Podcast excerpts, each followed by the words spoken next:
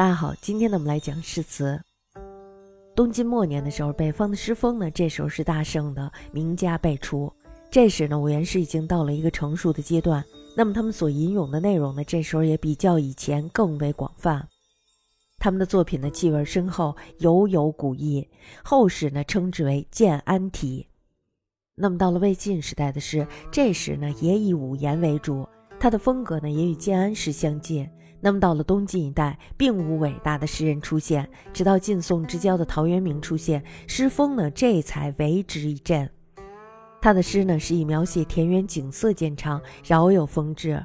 因为陶渊明写的非常的好，非常的诱人，是吧？所以呢，在陶渊明以后，风景诗大为盛行，记起的著名诗家多以写景见长。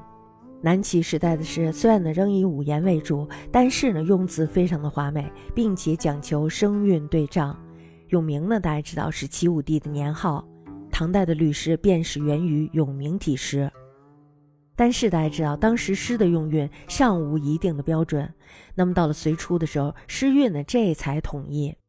至于北朝的诗和文一样，都只是南朝的附庸。隋代呢，仍然是承袭了南北朝的诗风，诗人的杰出者呢，仍然是以薛道衡为最。那么唐诗呢，大致分为古诗、还有律诗，还有就是绝句三大类。古诗呢，主要分五言，还有就是七言。篇章的长短，还有句法的结构，并无严格的规定。五言古诗上承汉魏，他的佳作比较前人来说，没有什么多大的进步。七言诗，比较迟一点，它源于曹魏。那么到了唐代的时候，这才大为兴盛。唐代的七言诗的内容呢是非常丰富的，气势呢是雄浑的，这个大家知道，并非古人所能及。此外呢，还有乐府诗，五言七言的都有，也有字句长短不齐的，这是一种可以入乐的诗，也就是说，我们可以给它谱曲子。律诗呢又称为金体诗，有五言还有就是七言之分，每首限八句。这种诗呢有其一定的格律，必须平仄入调。韵呢只限一种，不能转韵其第三句与第四句、第五句与第六句，又必须对仗。此外呢，又有一种不限句数的律诗，其布局呢与古诗相似，但是呢，除起头两句还有就是结尾两句不必对仗外，其他各句呢都必须排成连语。这种律诗呢，后世称之为排律。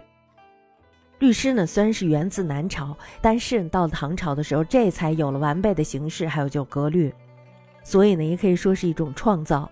绝句呢，每首四句，也分为七言，还有就五言，并且呢，有古体，还有就是今体的区别。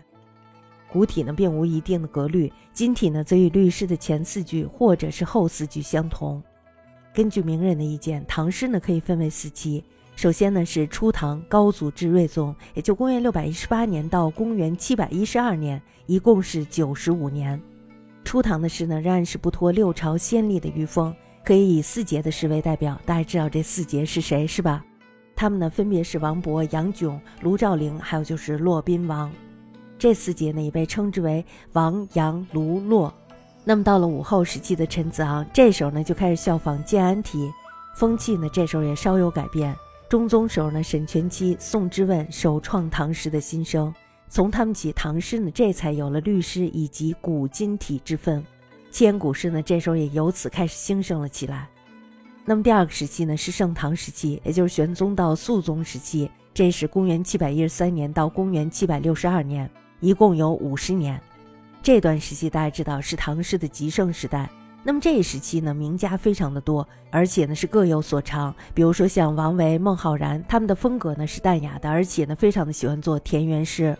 岑参呢非常的善于气韵悲壮的边塞诗。那么张九龄呢，他特别的擅长古诗，诗格呢是温柔的、敦厚的。王昌龄呢，他特别的擅长七绝，尤其呢是特别的擅作描写宫中情景的宫词。但是大家知道最伟大的诗人是谁是吧？他们就是李白，还有就是杜甫。李白呢非常的擅长古诗，还有就是绝句，律诗呢非常的少。他呢非常的有道家思想的倾向。那么他的诗呢现存非常的多，一共有七百七十余首。大家不是经常的说，如果李白要是活着的话，那么就让他把他的诗都背下来。他的诗呢，多半是神仙饮酒之作，气势呢是非常雄放的，格调呢是非常俊逸的。那么由于他的这个诗才横溢，后世呢也不易模拟，因此呢学者不多。杜甫呢是李白的好朋友，杜诗呢描写的方面非常的广泛，风格技巧变化无穷。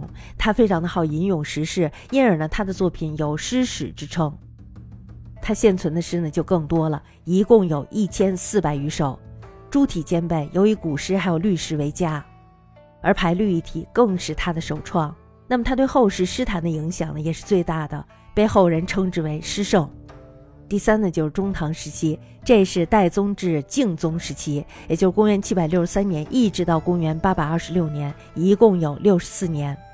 代宗时候呢，诗风非常的兴盛。那么著名的诗人呢，有刘长卿、李锐，还有就是韩翃、钱起、卢纶等等，他们呢都非常的善作五言诗，诗格呢是吻合清秀，号称八立体。大历以后的诗人的名家非常的多，比如说像韦应物、柳宗元，他们的诗呢可以说直接追攀李杜。格调呢是奇险的，气势呢是雄健的。比如说像白居易、元稹的诗，他们的诗呢都是平易渐进，易于诵读。唐代中期以前的乐府诗呢，大多呢都是摹古到元白，专以吟咏当时的民情时事。那么境界呢，这时候也大为拓宽，白诗流传极广，不但为当时的国人所喜好，并且呢远传至高丽，还有就是日本等国。我们大家知道，这相当于我们现在的流行歌曲，是吧？此案就是孟郊还有贾岛，他们的诗体古奥，用字简色冷僻。他们的诗呢，大多是咏叹穷苦之作，而且呢有真性情流露其间。另外就是李贺，其诗呢是归奇的而富有想象的，人称鬼才。刘禹锡还就是李益，他们呢则擅长七绝。那么第四呢，大家知道就是晚唐。晚唐呢是文宗至哀帝，也就公元八百二七年到九百零七年，一共有八十一年。这段时间大家知道政治日非，风气交薄，诗歌呢这时候也是每况日下，元气淋漓的作品，这时候呢已经不复可见。晚唐时期的大诗人有温庭筠、李商隐，还有就是杜牧等等。温庭筠的古诗大家知道都是艳丽旖旎的，今体呢则是较清疏的。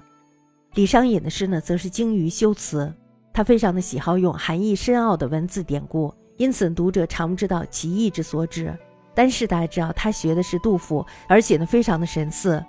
杜牧呢也是学杜甫，其诗呢是豪迈艳野，兼而有之。那么他擅长的是绝句，他的咏诗怀古之作呢最为人所传颂。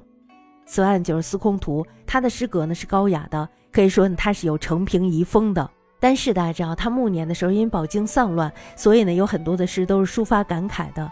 他的死呢是与唐王是同一年，也就公元九百零七年。所以呢，可以说是唐代的最后一位大诗人。词大家知道是一种长短句的组合，乐谱甚多，各有其一定的格律。作者呢必须按律填词。大家知道，这就像我们先谱了曲子是吧？然后呢再给它添进词。所以呢，填词是不能逾越这个谱子的。那么词的起源呢，它的说法是不一定的，大概与乐府诗有着密切的关系。